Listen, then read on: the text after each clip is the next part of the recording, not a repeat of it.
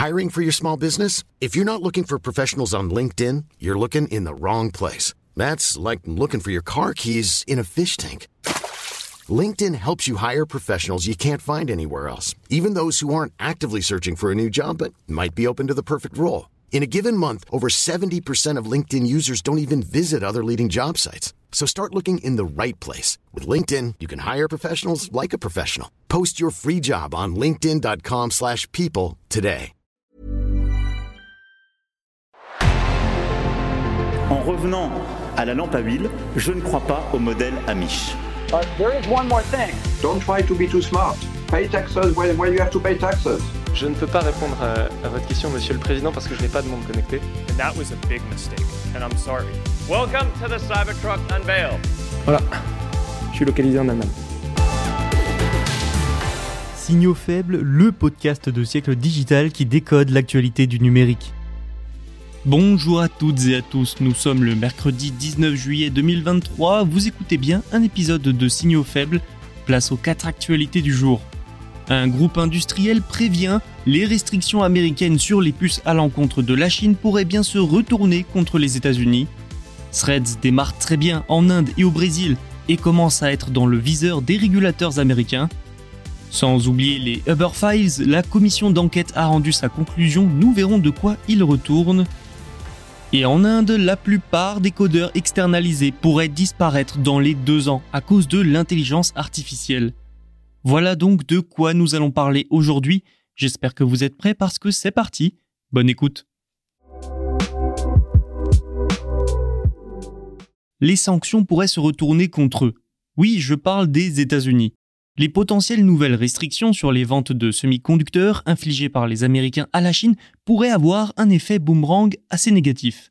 Elles pourraient contrer les effets des aides et des investissements gouvernementaux dans le secteur, selon la SIA, pour Semiconductor Industry Association, un groupement américain de l'industrie.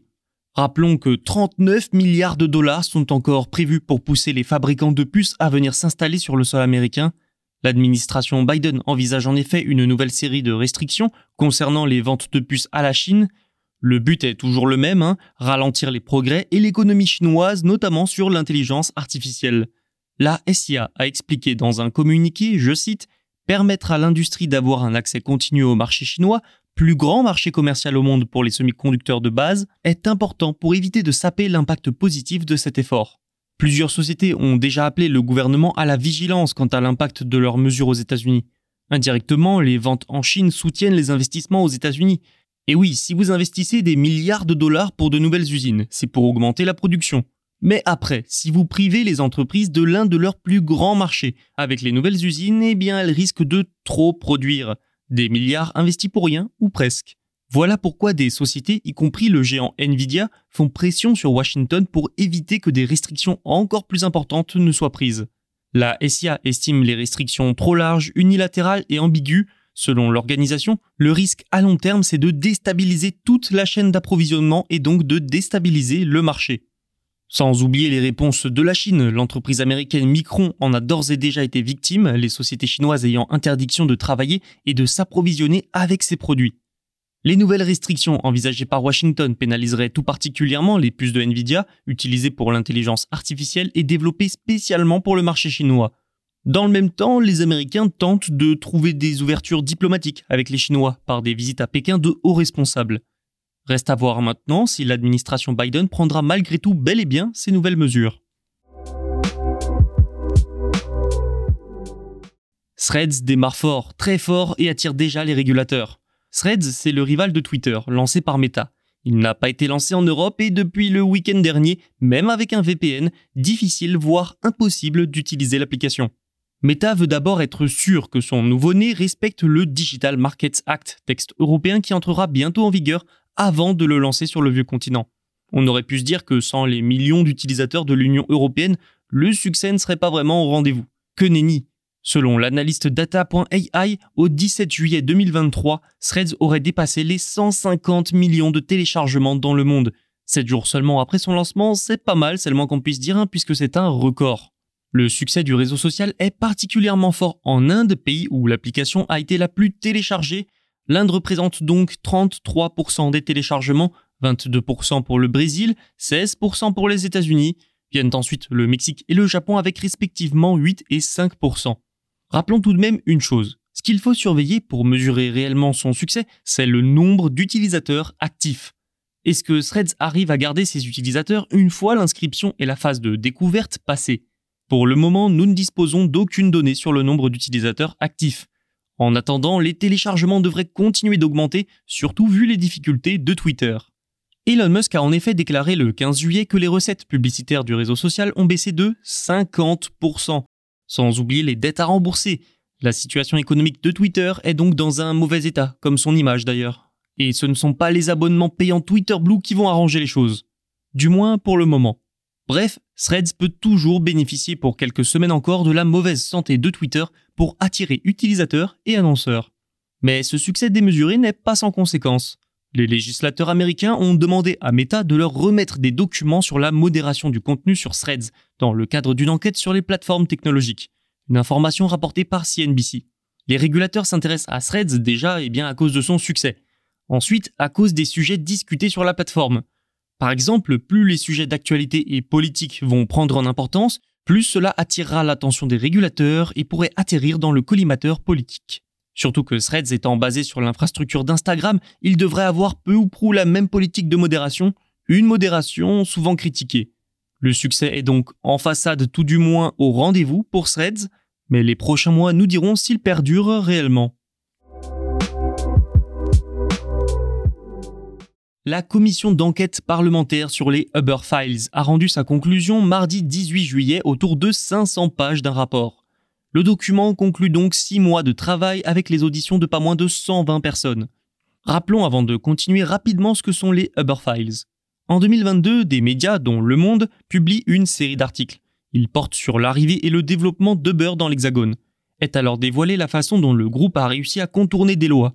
Sont également dévoilées les relations privilégiées avec un certain Emmanuel Macron, alors ministre de l'économie.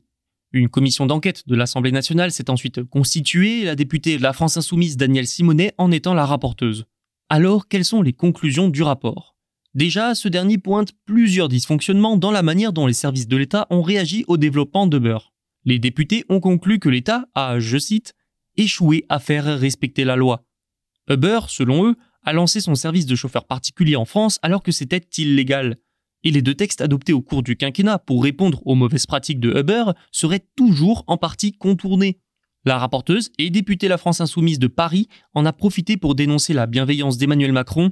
Le président de la commission d'enquête, Benjamin Haddad, député Renaissance, n'est cependant pas d'accord. La commission a en tout cas conclu qu'il y a eu un manque de moyens évident pour aller au bout des procédures, mais elle évoque également un, je cite encore, déficit criant de volonté politique. Comme preuve de la proximité du gouvernement de l'époque avec Uber, Daniel Simonet évoque l'actuelle position de la France sur le statut des travailleurs de plateforme, considérés pour le moment comme des indépendants. Alors qu'une présomption de salariat est en bonne voie dans l'Union européenne, la France est régulièrement apparue contre, ou du moins réticente.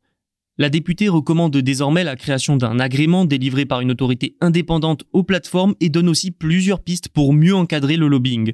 Si les conséquences pour l'actuel président de la République seront très probablement nulles et non avenues, cette affaire pourrait amener à des changements vis-à-vis des grandes plateformes. Une bien mauvaise nouvelle pour les programmeurs. La majorité des programmeurs externalisés en Inde verront leur emploi supprimé d'ici un an ou deux selon Emad Mostak, PDG de Stability AI, dans des propos rapportés par CNBC. Stability AI, c'est une société britannique spécialisée dans l'intelligence artificielle générative et connue pour son modèle Stable Diffusion.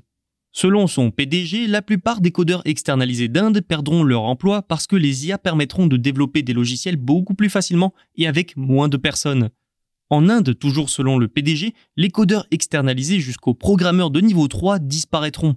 Selon Bloomberg, l'Inde abrite actuellement plus de 5 millions de programmeurs. Le pays le plus peuplé du monde est aussi un lieu privilégié pour les entreprises qui décident d'externaliser leurs emplois en back-office à l'étranger. La disparition des codeurs, remplacés par les IA utilisables n'importe où, risque donc de nuire au pays tout entier et d'attirer moins d'entreprises. Cette prédiction est à prendre avec des pincettes. Hein. Déjà, tout dépendra des progrès de l'intelligence artificielle dans les prochaines années. Pour le moment, l'humain est toujours essentiel. Notons également que la situation différera selon le pays. Dans des pays à la législation et avec un droit du travail plus strict, comme la France, peu probable que ça arrive. Du moins, pas dans les deux ans. Merci pour votre écoute. Vous pouvez vous abonner pour ne rien manquer. Tous les podcasts de Siècle Digital sont disponibles sur siècledigital.fr et les plateformes de streaming. À demain. Hi, I'm Daniel, founder of Pretty Litter. Did you know cats tend to hide symptoms of sickness and pain? I learned this the hard way after losing my cat, Gingy. So I created Pretty Litter, a health monitoring litter that helps detect early signs of illness by changing colors, saving you money and potentially your cat's life. Pretty Litter is veterinarian developed, and it's the easiest way to keep tabs on your fur baby's health right at home. Go to prettylitter.com and use code ACAST for 20% off your first order and a free cat toy. Terms and conditions apply. See site for details.